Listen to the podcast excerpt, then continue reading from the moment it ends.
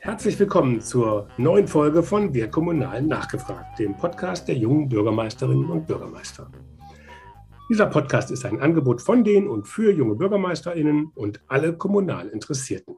Es geht um Informationen zu Hintergründen, über gute Ideen und politische Einschätzungen. Nachdem wir in der letzten Woche einen Meteorologen zum Thema Hochwasser zu Gast hatten, geht es heute um die Wasserrahmenrichtlinie. Das Netzwerk Junge BürgermeisterInnen ist ein eigenständiges Netzwerk unter dem Dach des Innovators Club, der kommunalen Ideenschmiede des Deutschen Städte- und Gemeindebundes. Und mein Name ist Henning Witzel. Ich leite das Berliner Büro der Jungen Bürgermeisterin. Bevor wir aber jetzt loslegen, möchte ich euch noch den Unterstützer dieser Folge vorstellen. Es ist PwC. Rund 12.000 engagierte Menschen an 21 Standorten. 2,3 Milliarden Euro Gesamtleistung führende Wirtschaftsprüfungs- und Beratungsgesellschaft in Deutschland. Der öffentliche Sektor hat ganz spezifische Herausforderungen zu meistern. Veränderte gesellschaftliche und rechtliche Bedingungen, Wirtschaftlichkeit, Finanzierung und Partnerschaften sind Themen, die auch Kommunen besonders beschäftigen. Für ihren Weg in die Zukunft benötigen sie professionellen Beistand, innovative Konzepte und vor allem Lösungen, die realistisch sind. Deshalb lotet PwC gemeinsam mit seinen Mandanten sorgfältig alle Chancen und Risiken aus und bindet in jedes Projekt alle erforderlichen SpezialistInnen mit ein. So sorgt PwC für größtmögliche Handlungssicherheit und nachhaltigen Erfolg.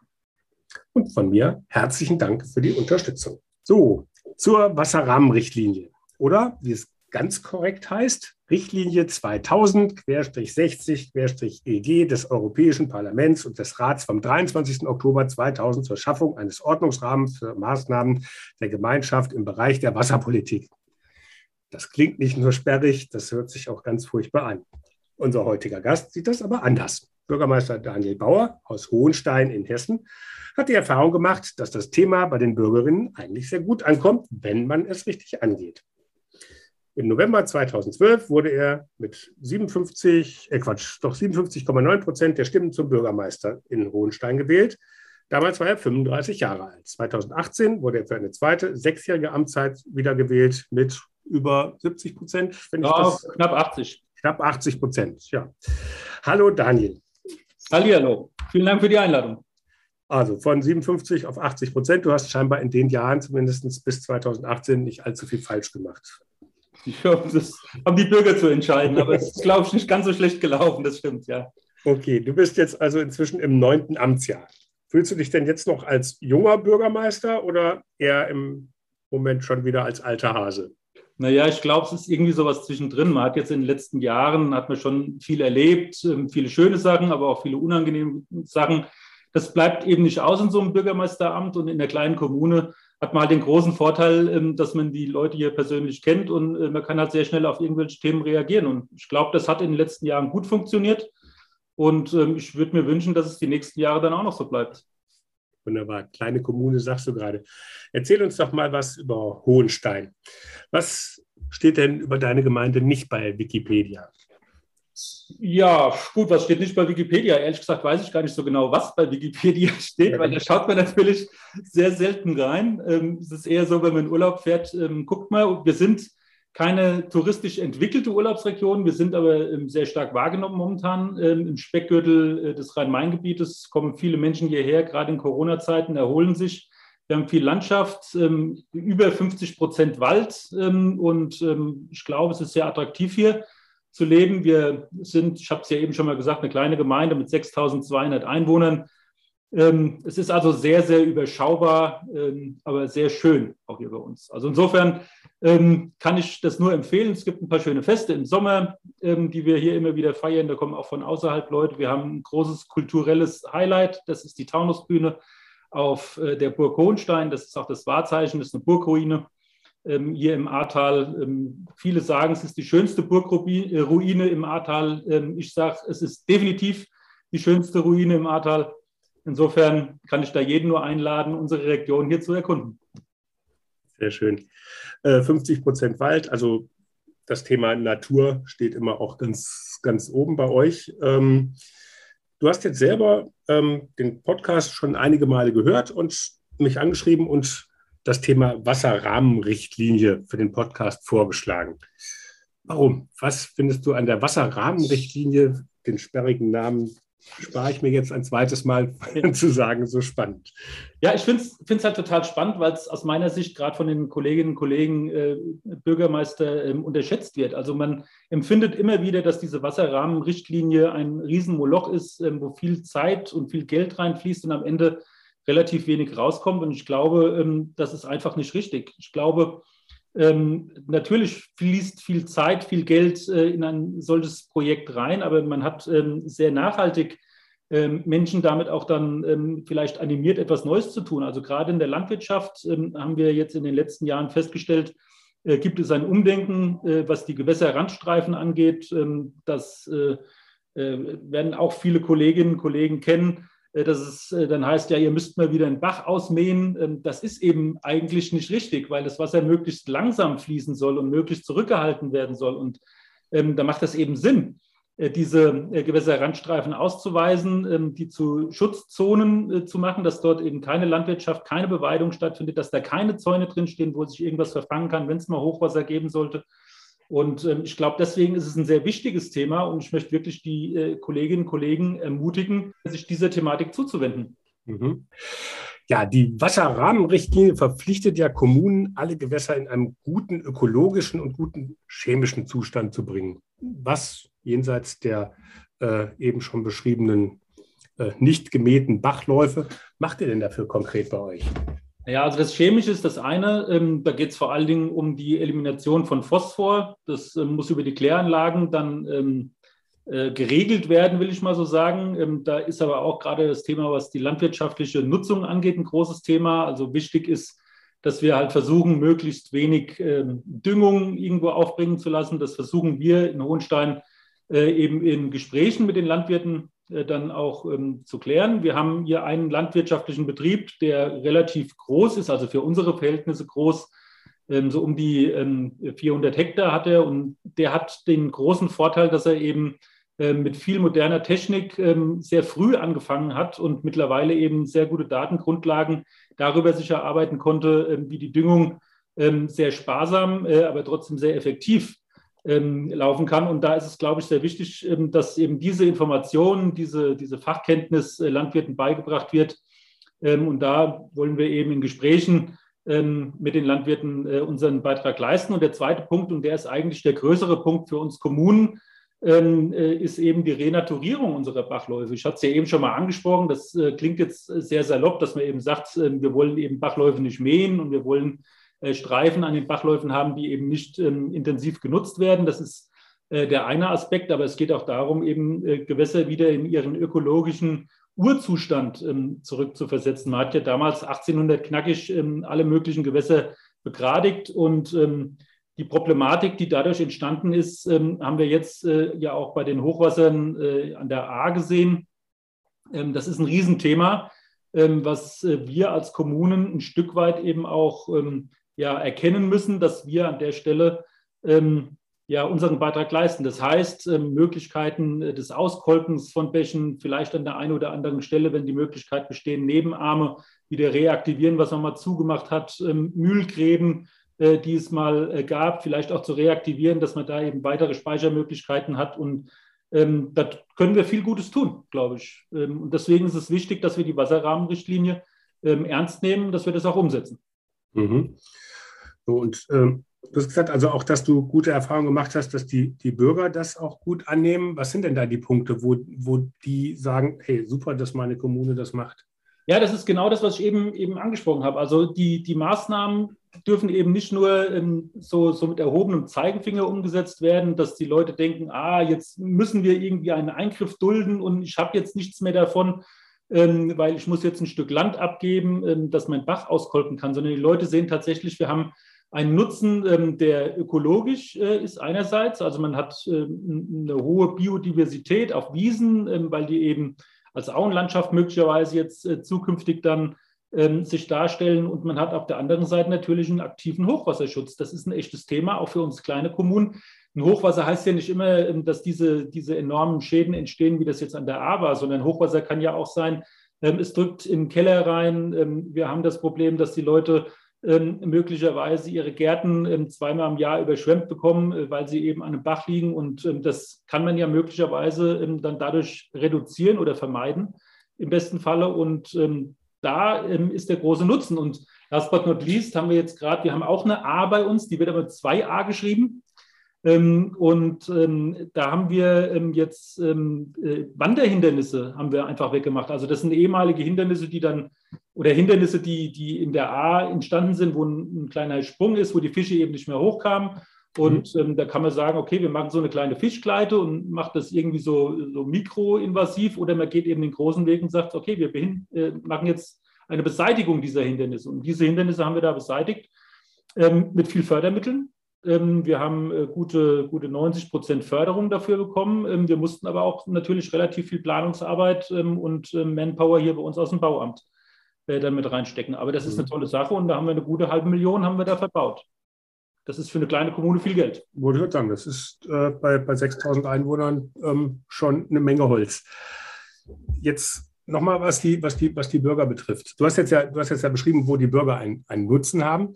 Machen die denn auch aktiv mit? Also arbeitet ihr da mit den Bürgern zusammen an, an Projekten? Ja, das ist ganz wichtig. Die Bürger sind ähm, über Flurbereinigungsverfahren bei uns hier in Hohenstein äh, mit involviert. Ähm, es gibt ja eine ganze Menge an Flächeneigentümern, die ihrerseits Flächen zur Verfügung stellen, ähm, damit ähm, dem, dem Naturschutz, dem Umweltschutz äh, eben auch Rechnung getragen werden kann. Und da geht es nicht nur um die Bereiche, die äh, jetzt wirklich das Gewässer selbst betreffen, also dass man sagt, an der Uferkante ähm, hört man eben jetzt ähm, mit äh, dem Weitblick auf, sondern es geht darum, dass eben auch in der Feldgemarkung eben Flächen geschaffen werden, wo ja, Wasser versickern kann, dass wir eben die Drainagen, die vielen Drainagen, die es ja immer wieder gibt, auch sinnvoll nutzen, da wo es eben notwendig ist, aber da wo eben eigentlich nicht drainagiert werden müsste, nur weil man es eben äh, vor 100 Jahren mal anders gesehen hat, weil vielleicht auch die Boden, die Böden sich verändert haben.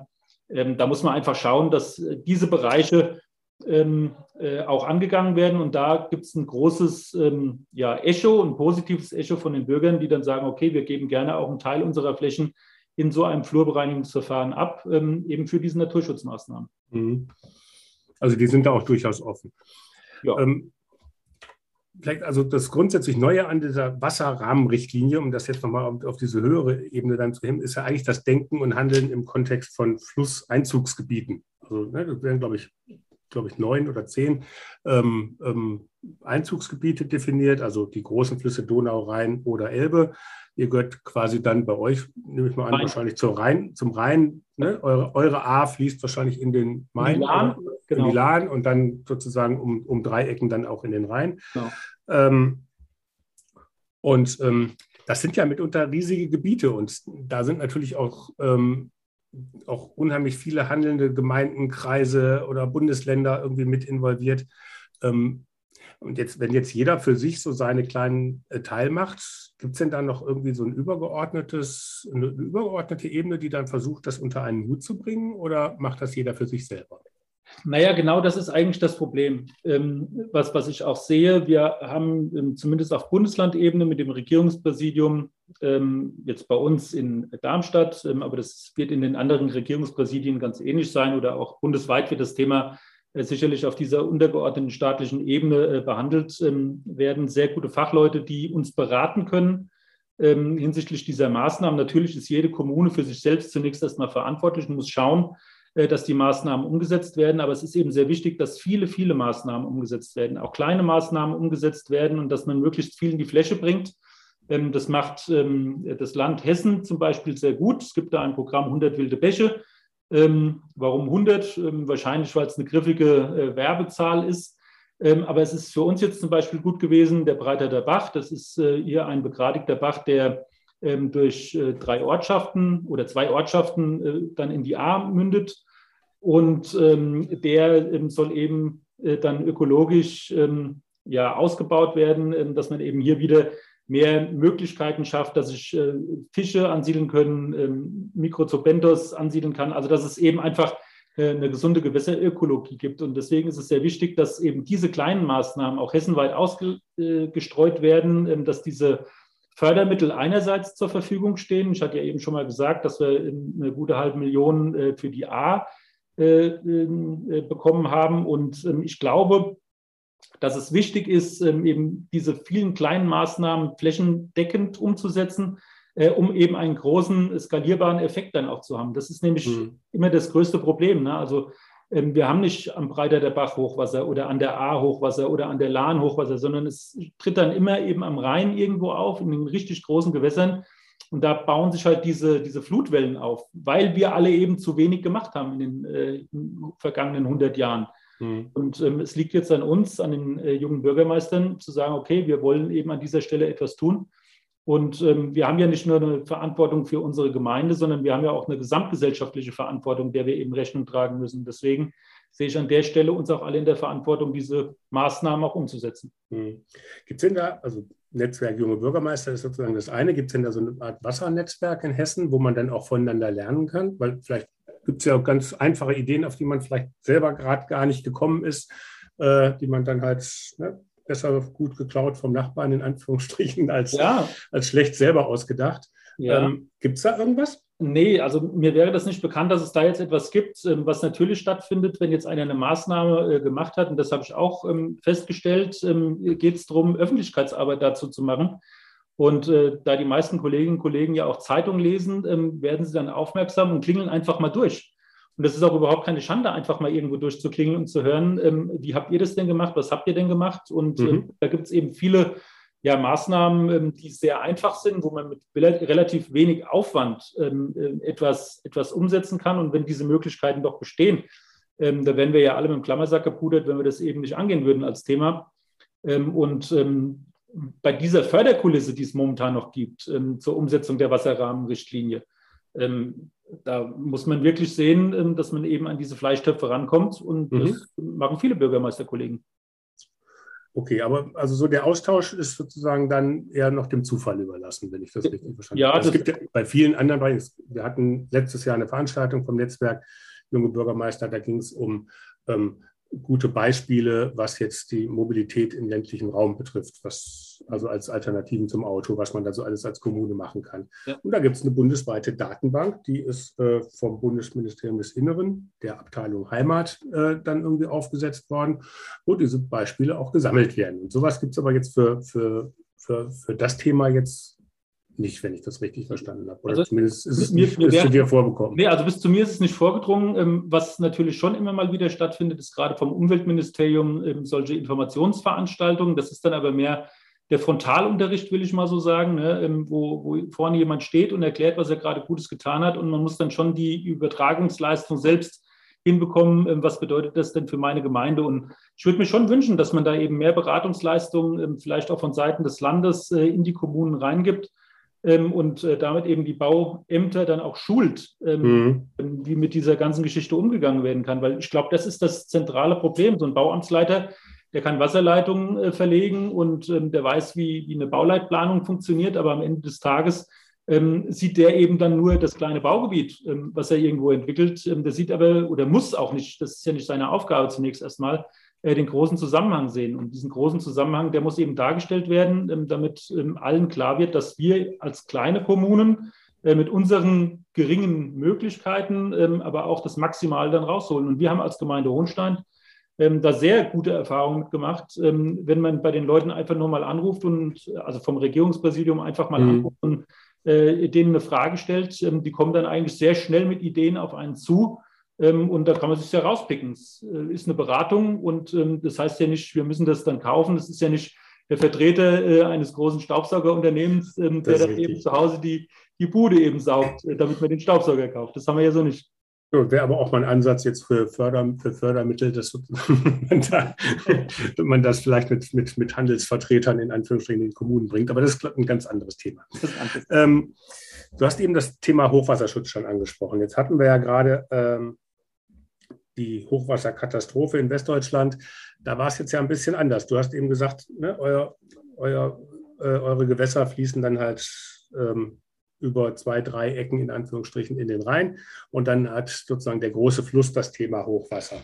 Jetzt an der, an der A in NRW und in Rheinland-Pfalz war es ja schon ein bisschen anders. Da waren es ja sozusagen eher die kleineren, die kleineren Flüsse, die da ähm, auch wegen den Tallagen, die es da natürlich sehr ausgeprägt gibt, ähm, dann diese verheerenden ähm, Zerstörungen angerichtet haben äh, nach dem Starkregen. Sind denn da so Punkte, wie, wie du sie eben angesprochen hattest, mit äh, bei der A jetzt einfach den Rasen oder das Gras am, am Ufer nicht zu mähen, hätte wahrscheinlich nicht ausgereicht.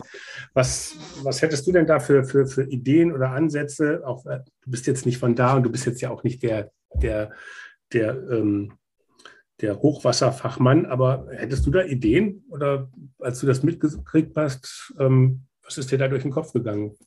Naja, also zunächst erstmal hatte ich äh, ein großes Mitgefühl mit den Leuten, ähm, die es da getroffen hat. Und ähm, die Problematik, die dort ist, ist natürlich auch äh, regional ähm, begründet. Du hast es eben ganz richtig gesagt, es ist vor allem die Tallagen, es ist die große Menge an Regen, die eben innerhalb dieser kurzen Zeit in keinster Art und Weise auch nur aufgenommen werden konnte vom Boden. Selbst wenn man eine, intakten, eine intakte Bodenstruktur hat, ist ja diese Möglichkeit überhaupt gar nicht gegeben gewesen. Ich glaube, das sind 130, 150 Liter ähm, auf den Quadratmeter gefallen. Das ist mhm. der Niederschlag, der fällt sonst vielleicht in einem halben Jahr oder in einem Vierteljahr. Ich weiß jetzt nicht so genau diese Relation ähm, da an der A. Ähm, das Problem an der Stelle ähm, wird man, hätte man nicht lösen können mit irgendwelchen baulichen Maßnahmen, die Hochwasserschutz ähm, klassisch äh, gewesen wären. Man hätte aber tatsächlich eben darauf achten können, dass in Bereichen, äh, die eben potenziell überflutet werden könnten, äh, keine Bebauung stattfindet. Ähm, das ist, glaube ich, ein Thema, was uns alle umtreibt. Ähm, die Hochwasserlinien kennen wir alle. Ähm, wenn wir eine Bauleitplanung machen, müssen wir da eben darauf achten, dass wir eben nicht in irgendwelchen Hochwasserbereichen was machen. Und ich weiß, die Kolleginnen und Kollegen sagen ganz oft bei solchen Planungen, naja, aber da ist doch die letzten 100 Jahre nichts gewesen. Und dann gibt es noch mal eine Befragung von ortskundigen Bürgern, die das dann bestätigen. Und dann denken wir, okay, wir können sowas schon abwägen. Ähm, ich glaube, das wird so in Zukunft nicht mehr funktionieren. Ähm, da ähm, ist es sehr wichtig, dass wir von uns aus, aus der, aus der kommunalen Familie heraus, schon sagen, okay, es ist vielleicht eine sehr attraktive Lage und wir würden da gerne ein Gewerbegebiet machen oder wir würden da gerne eine Wohnbebauung in irgendeiner Form realisieren. aber an der Stelle macht es eben keinen Sinn und wir müssen nicht direkt an die Grenze der Hochwasserlinie rangehen, sondern wir müssen dann eben äh, weiter wegbleiben, weil auch diese Hochwasserlinien eben ja nur gerechnete Linien sind. Ne? Und bei diesem starken äh, Ereignis jetzt äh, in Westdeutschland ähm, ist es halt einfach so gewesen, ähm, dass ähm, ja historisch gewachsene Siedlungen äh, jetzt da betroffen sind. Die sind dann ausgebaut worden und man hätte da ja mit Sandsäcken oder was auch immer, hätte man ja überhaupt gar nichts machen können. Also diese, diese Katastrophensituation, die gibt es leider. damit werden wir leben müssen. Das wird in Zukunft mehr werden, diese Katastrophensituation. Ähm, ich glaube aber, dass wir eben reagieren müssen ähm, auf der kommunalen Seite. Wir haben eben über die Bäche gesprochen. Ähm, ein weiteres riesengroßes Thema ist der Wald, der eben die natürlich, natürliche Speicherfähigkeit von Wasser hat. Und das ist ja nun ein mitteleuropäisches Problem, dass äh, wir ein großes Fichtensterben haben. Mittlerweile sterben auch die Buchen ab. Wir haben also äh, echte Probleme in unserer Waldbewirtschaftung. Und wenn Flächen eben kahl stehen, äh, können sie eben deutlich schlechter Wasser zurückhalten. Und ähm, da müssen wir also auch ganz dringend investieren. Das ist äh, genau der Aspekt, den ich eben schon mal angesprochen habe, dass man eben nicht an der Uferkante aufhören äh, darf zu schauen, sondern man muss eben wirklich großräumig schauen in der eigenen Gemeinde, was können wir da tun. Und ähm, jeder Tropfen Wasser, der versickern kann, der die Möglichkeit hat, ähm, zu versickern, ähm, ist eben ein, ein Beitrag zum Hochwasserschutz. Mhm. Gut, jetzt ist natürlich auf der einen Seite, die Diskussion kam ja dann äh, nach dem Hochwasser relativ schnell auf, ist das noch Wetter oder ist das schon Klima? Ähm, Klima. Ne, wir, hatten, wir, hatten, wir hatten jetzt einen, äh, Meteorologen auch mit dabei, also es ist wohl auch ja nach wie vor beides. Also ne, jedes Einzelne ist natürlich Wetter und äh, aber in der Summe macht es dann halt sozusagen das Klima aus. Ähm, jetzt kam ja in der A auch äh, dann noch dazu, die hatten ja in einigen Orten, wo sie sechs Meter irgendwie Hochwasser, das kannte man schon. Aber wenn dann auf einmal das acht Meter Hochwasser kommt und das sechs Meter war schon das Jahrhundert Hochwasser und mhm. dann kommt auf einmal acht Meter, dann sind die zwei Meter dann oben drüber. Also die, mit denen dann zum Schluss wirklich niemand mehr gerechnet hat. Und wenn da dann das Haus steht, ist dann halt die Frage, wo macht man die Grenze? Wenn man sagt, nee, beim Ufer hört es nicht auf, aber ähm, ich muss ja dann irgendwo muss ich ja dann eine Linie ziehen. Und wenn ich jetzt dann sehe, das ist dann auf einmal 25 Prozent über dem, was ich als maximal prognostiziert habe, äh, was darunter kommt, bis wohin kann man sich denn da noch schützen?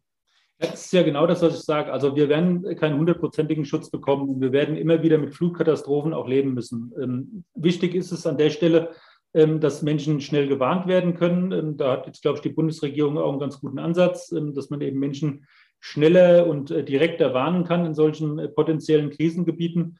Am Ende des Tages wird es keinen hundertprozentigen Schutz geben können. Wichtig ist mir äh, allerdings an der Stelle, ähm, dass wir eben äh, nicht unsere Grenzen wirklich, das ist das, was ich ja eben schon mal sagte, äh, ausnutzen und sagen, okay, wir bauen jetzt den letzten Meter noch zu und am besten versiegeln wir diese Flächen auch, ähm, damit die Autos äh, da parken können und der Wanderer eben nicht irgendwie in einem, auf einer wassergebundenen Decke aussteigen muss, sondern dass er eben auf einer asphaltierten oder gepflasterten Fläche aussteigen muss, dass wir das eben einfach nicht mehr machen. Also wir müssen dann ein bisschen ein Stück weit umdenken und uns Gedanken darüber machen, äh, wie können wir eben einen, einen kleinen Beitrag leisten. Jede Maßnahme, die wir machen, rettet nicht die Welt. Ähm, aber die viele, äh, die, die, die Vielzahl an Maßnahmen, ähm, die kann eben einen Beitrag leisten, ähm, dass es uns dann, dann in Zukunft besser geht oder unseren Kindern oder unseren äh, Enkelinnen, Enkeln. Das ist, mhm. ist halt einfach eine, eine, grundsätzliche Frage, wie gehen wir damit um? Und wenn wir jetzt das Thema Waldbau sehen, was ich ja eben schon mal angesprochen habe,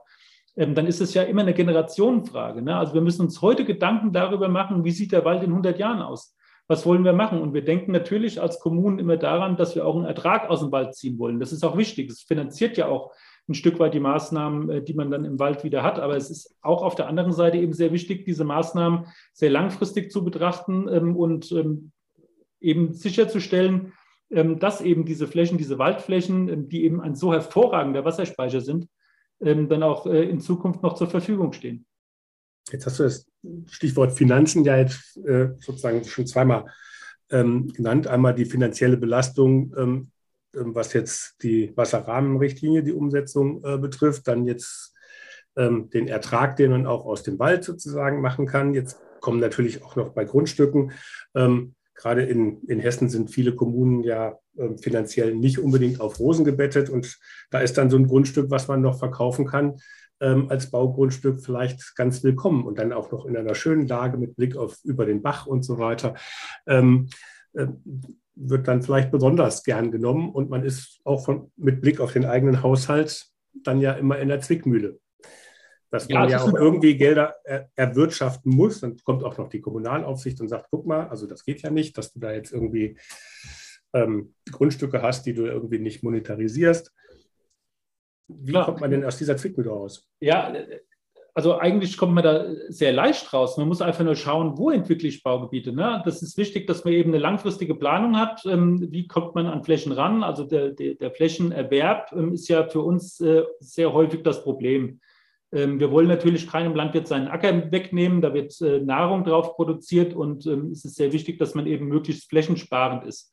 Auf der anderen Seite ähm, muss man dann eben äh, sehen, wenn man über Jahrzehnte eine, eine, ähm, solide Flächenentwicklung hat, ähm, dass man dann eben den Menschen ähm, ein, ein Baugebiet bietet, ähm, was auch eben diesen Nachhaltigkeitsaspekt äh, berücksichtigt. Das heißt, ähm, dass eben möglichst ein großer Grünanteil in dem Baugebiet ist, dass man äh, die Menschen verpflichtet, Zisternen zu bauen.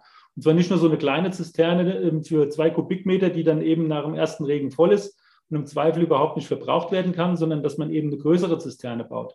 Ähm, dass man in Trennsystemen ähm, arbeitet, dass also das Wasser, was, äh, das Oberflächenwasser, was anfällt, ähm, an geeigneter Stelle eben versickern lässt und äh, dass es nicht einfach in die Kläranlage knallt oder dass es in den Bach einfach nur quasi abgeleitet wird, sondern dass eben diese Retentionsmöglichkeiten bestehen, dass eben mhm. eine Kommune diese Flächen zur Verfügung stellt, um dann eben auch eine Versickerung zu ermöglichen. Und wenn wir das alles zusammennehmen, ähm, dann geht es gar nicht darum, ob wir jetzt irgendwie mehr Geld in der Kasse als Gemeinde haben, ähm, sondern da geht es darum, dass wir eben einen guten Beitrag geleistet haben.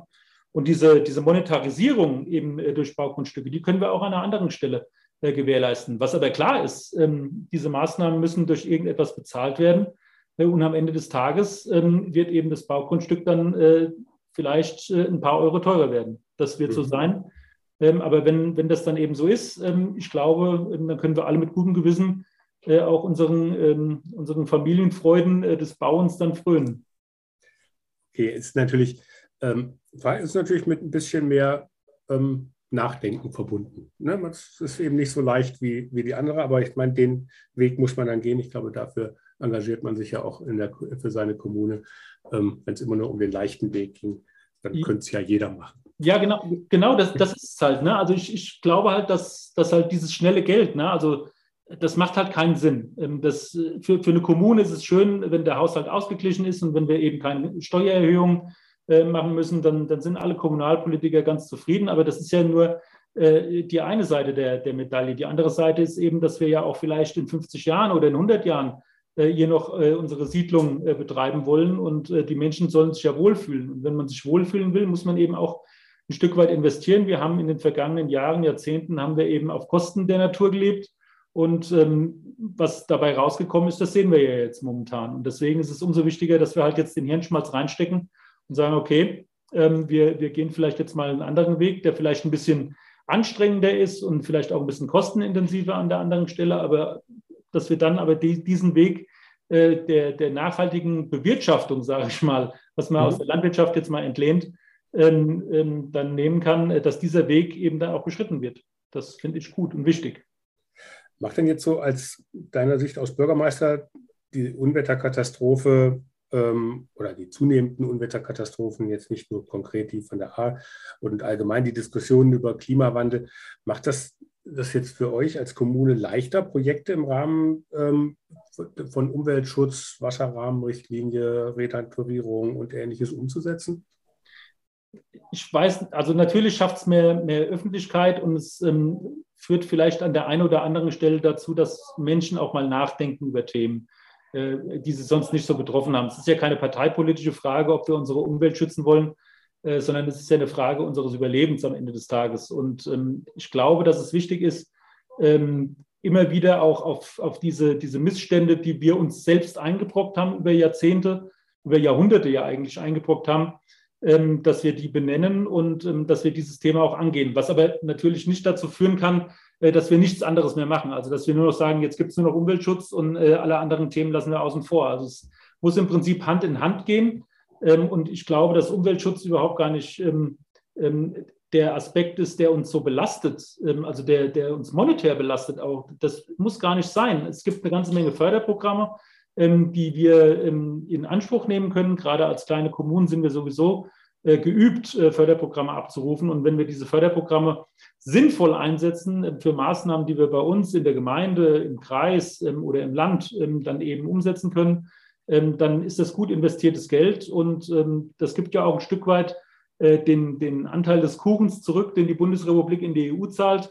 Das kommt dann also wieder ähm, an der Stelle zu uns zurück und ähm, bietet einem dann ja auch vielleicht ein ganz gutes Gefühl, dass Steuergeld auch sinnvoll eingesetzt wird, wenn man es vor Ort eben erkennen kann. Hm. Jetzt, das ist vielleicht auch eine, eine ganz spannende Überleitung. Thema Fördergelder. Das ist jetzt gerade im Netzwerk immer wieder eine Diskussion. Ähm, du sagst, ihr seid geübt ähm, im Anträge schreiben. Viele sagen auch, das ist teilweise ähm, so viel Bürokratie, die damit zusammenhängt. Ähm, und dann zum Schluss ist vielleicht noch nicht mal klar, dass man irgendwie dann eine Förderung kriegt macht das doch so. Einige Bürgermeister, die dann sagen, ja, dann gibt das Geld doch frei, gibt das doch den Gemeinden. Ich muss jetzt nicht den Landtagsabgeordneten oder den Minister oder Staatssekretär haben, der dann irgendwo hier ein rotes Band durchschneidet und ansonsten mit der Sache hier vor Ort gar nichts zu tun hat, äh, aber dann das Geld gegeben hat. Auch Aussagen, dass das ein Stück weit auch demokratiezersetzend ist, wenn die Leute vor Ort nicht mehr sehen, dass die Dinge, die sie entschieden haben, auch direkte Folgen haben, sondern dass man teilweise äh, dann auch warten muss, bis das bewilligt ist und, und dann, wie gesagt, dann der berühmte Landtagsabgeordnete dasteht und äh, den Scheck überreicht und das auf einmal gar nicht mehr die eigene Leistung ist. Und somit halt auch eine Frustration über das, was man für seinen Ort erreichen kann, eintritt. Ja, also wie, glaub, wie siehst du das? Das ist ja schon auch ähm, gerade bei so großen Projekten äh, mit Wasser, ich hatte ja eben gesagt, wie kriegt man die ganzen kleinen Projekte unter einen Hut? Ich glaube, da ist schon sinnvoll, wenn es da eine auch eine Ebene drüber gibt, die da auch drauf guckt, ne, dass dann nicht irgendwie, also das jetzt nur zu machen, wenn man jetzt einen Bürgermeister hat, der das gerade toll findet, ist vielleicht dann doch zu wenig, sondern da sollten dann vielleicht schon auch Anreize äh, gestellt werden. Aber was wäre da für dich eine, eine, eine Lösung aus diesem Dilemma? Also ich glaube, es muss eine Kombination aus beiden sein. Also den ersten Teil, den du angesprochen hast, ähm, der zielt ja vor allen Dingen auf die Kommunalfinanzen. Also ähm, kann man selbst noch entscheiden, für was man sein Geld ausgibt. Ähm, da brauchen wir ähm, nicht nur in Hessen, sondern das wird bundesweit äh, der Fall sein, einfach eine deutlich bessere Ausstattung, äh, eine deutlich bessere finanzielle Ausstattung, die uns ähm, diesen, diesen, diesen Spielraum äh, quasi gibt, überhaupt etwas ähm, machen zu können. Da sind wir ja sehr in einem sehr engen Korsett und das wird durch Corona und äh, die ganzen, ganzen finanziellen Auswirkungen, die es eben äh, geben wird, schon gegeben hat, aber vor allen Dingen in der Zukunft noch geben wird, ähm, wird es ja nicht besser werden. Ähm, das andere ist ähm, aber auch gar nicht so falsch. Ich, ich glaube, dass es sinnvoll ist, ähm, ähm, dass äh, eben dann der Staatsminister oder der Staatssekretär oder Landtagsabgeordnete auch mal vor Ort kommt, äh, dieses rote Band durchschneiden darf, ähm, dann aber diese Gelegenheit auch nicht ja, von, von uns Bürgermeistern äh, verstreichen gelassen wird, ähm, dem dann auch zu sagen, wo dann die Probleme liegen, ähm, die wir auch wirklich haben. Also die sollen schon auch mal glänzen dürfen. Ähm, Sie haben ja auch dann im Landtag oder weiß der Geier wo ähm, eine Entscheidung getroffen, ähm, die uns diese Möglichkeiten dann gegeben hat, über ein Förderprogramm ähm, dann Gelder in die eigene Gemeinde zu holen. Es ist aber wichtig, dass wir, dass wir diese Gelegenheit nutzen, auch wirklich ins persönliche Gespräch mit denen immer wieder einzutreten und darauf hinzuweisen, wo der Schuh drückt. Bürokratieabbau, ein riesengroßes Thema, äh, was wir haben. Also ähm, wenn man sieht, dass man eben seitenlange Förderanträge schreibt, äh, Zwischenverwendungsnachweise, Endverwendungsnachweise, dann kommt eine Prüfung und dann kommt die Prüfung von der Prüfung irgendwann nochmal vorbei. Das ist ja schon alles sehr absurd. Ähm, und äh, wenn man sich jetzt mal andere europäische Länder anschaut, äh, wie da eben äh, mit umgegangen wird, da wird ein Antrag geschrieben, Verwendungsnachweis, und dann kommt da nie mehr eine Prüfung vorbei und schaut irgendwas und es fun funktioniert ja auch irgendwie.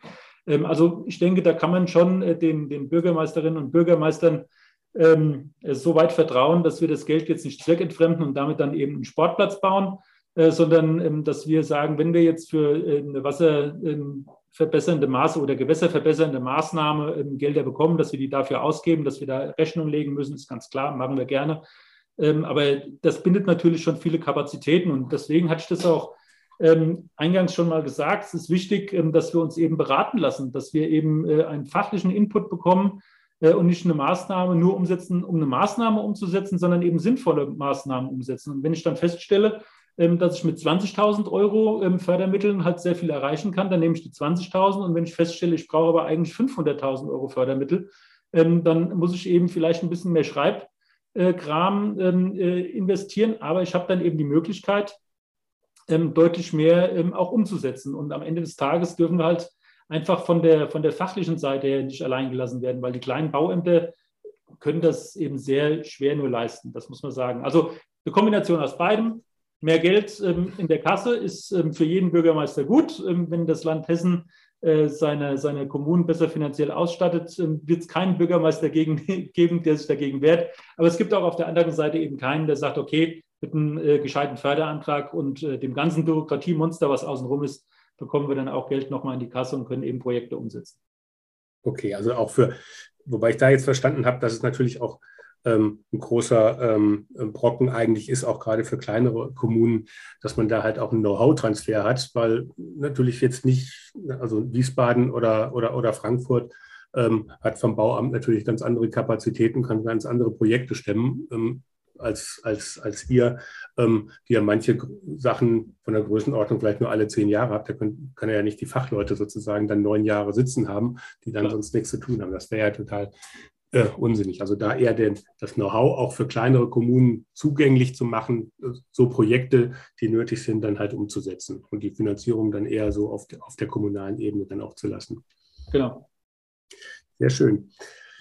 Ja, das war jetzt erstmal äh, ein großer Ritt. Ich hatte jetzt gerade schon gedacht, ach, wir kriegen einen Podcast äh, ohne Corona. Jetzt hast du eben selber in einem Halbsatz mindestens mal Corona gesagt, aber ähm, da gehe ich jetzt mal drüber weg. Ähm, normalerweise haben wir jetzt in den Podcasts auch immer so eine, so eine ungefähre Abschlussfrage.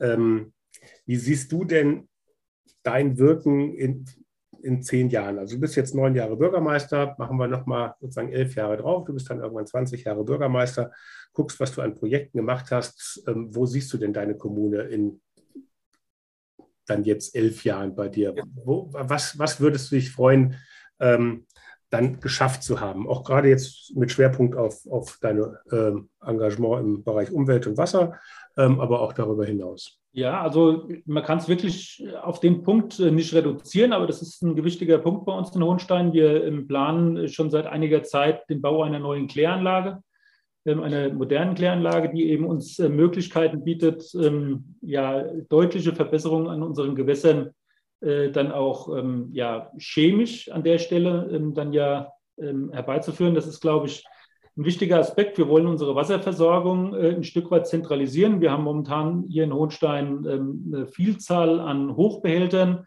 die natürlich jeder für sich immer wieder Wasser aufbereitet. Also die Overhead-Kosten sind relativ teuer. Da wollen wir uns ähm, ein bisschen anders aufstellen. Wir haben eine sehr bewegte Topografie, ähm, sodass wir das äh, bei uns nicht so einfach ähm, alles managen können. Das ist ein großes Thema, was uns beschäftigt. Ähm, und wir haben äh, vielleicht noch das ein oder andere Baugebiet, ähm, wo wir auch äh, dem Thema, dem Thema Nachhaltigkeit äh, noch ein bisschen stärker näher treten wollen. Ähm, ich könnte mir gut vorstellen, ähm, dass man quasi ein in sich autarkes Baugebiet, also was Strom beispielsweise angeht, in sich autark errichtet. Es gibt da ja so Klimakommunen, ähm, die, die für sich schon autark sind. Wir haben ein bisschen Windkraft bei uns, ähm, wir haben ein bisschen Photovoltaik ähm, auf den äh, gemeindlichen Dächern, haben wir das überall eigentlich. Und mir würde vorschweben, dass man eben möglichst viel in diesem Bereich machen könnte. Und das, glaube ich, das wäre ein schönes Fazit, wenn ich sage, äh, nach 20 Jahren Bürgermeister hat man eine neue Kläranlage gebaut, die dann hoffentlich nicht Daniel Bauer Gedächtniskläranlage heißt. ähm, aber äh, dass dann eben sowas entstanden ist, da hat man, glaube ich, einen großen Beitrag geleistet. Und ähm, ja, es gibt, glaube ich, eine ganze, ganze Vielzahl an kleinen Projekten, wo man äh, vielen Menschen äh, mit wenig ähm, Aufwand etwas Gutes tun kann, weil man einfach die Möglichkeiten hat, als Bürgermeister ähm, hier zu agieren. Wir haben eine Behindertenwerkstatt äh, bei uns. Das macht immer sehr viel Freude, mit den Menschen äh, zusammenzukommen. Und wenn man da vielleicht an der einen oder anderen Stelle unterstützen kann, äh, gibt es viel zurück. Ähm, Schulkinder ähm, sind immer wieder da und ähm, werden dann äh, bei uns auch so ein bisschen in die, in die äh, politische Gemeinde eingeführt. Also ich glaube, wenn man hier und da einen kleinen Fußabdruck hinterlässt, dann ist das was Schönes und das würde mich freuen, nach 20 Jahren Bürgermeister sowas zu sagen.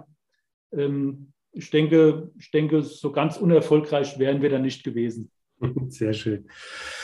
Okay.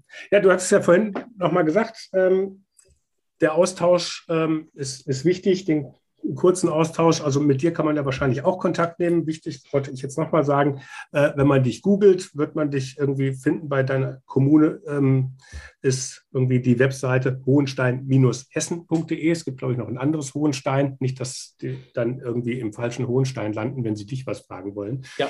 Ähm, und ja, Daniel Bauer in hohenstein-hessen.de. Genau. Ähm, für alle die, die da mal direkt nachfragen wollen, die auch eigene ähm, Gewässerläufe haben und vielleicht mal lernen wollen, wie man das vernünftig macht. Ja, sehr gerne. Also ich würde mich freuen, wenn es da einen Austausch gäbe ähm, zu diesem Thema. Es ist ein Thema, was mich umtreibt und ähm, was, glaube ich, von vielen ähm, ja so ein Stück weit gemieden wird, weil es eben sehr sperrig nicht nur klingt, sondern auch in vielen Teilen sehr sperrig ist. Das muss man schon auch ehrlicherweise sagen. Aber es gibt da gibt da äh, gerade auf der Tonspur vielleicht den einen oder anderen Tipp, den, den man da geben kann und äh, den Kontakt, den man weiterreichen kann zu der einen oder anderen Stelle. Und insofern würde ich mich freuen, wenn es einen Austausch gäbe. Okay, also entweder mit Daniel reden oder sich dann äh, beschaffen, nochmal, ich sage es jetzt nochmal, äh, die Richtlinie des Europäischen Parlaments und des Rats vom 23. Oktober 2000 zur Schaffung eines Ordnungsrahmens für Maßnahmen der Gemeinschaft im Bereich der Wasserpolitik. So, oder bei Daniel anrufen. Das geht beides. Sehr schön. Herzlichen Dank, dass du dabei warst. Ja, vielen Dank für die Einladung und äh, bleib gesund und mach weiter so. Kriegen wir hin. Danke. Ja, und auch an alle Zuhörerinnen und Zuhörer. Herzlichen Dank, dass ihr dabei wart. Wenn es euch gefallen hat, dann sagt es doch bitte einfach weiter. Ladet andere kommunale und kommunale Interessierte ein, teilt den Link zur Podcast-Reihe auch über eure Social-Media-Kanäle. In der nächsten Woche geht es dann weiter. Bis dahin, bleibt neugierig. Tschüss.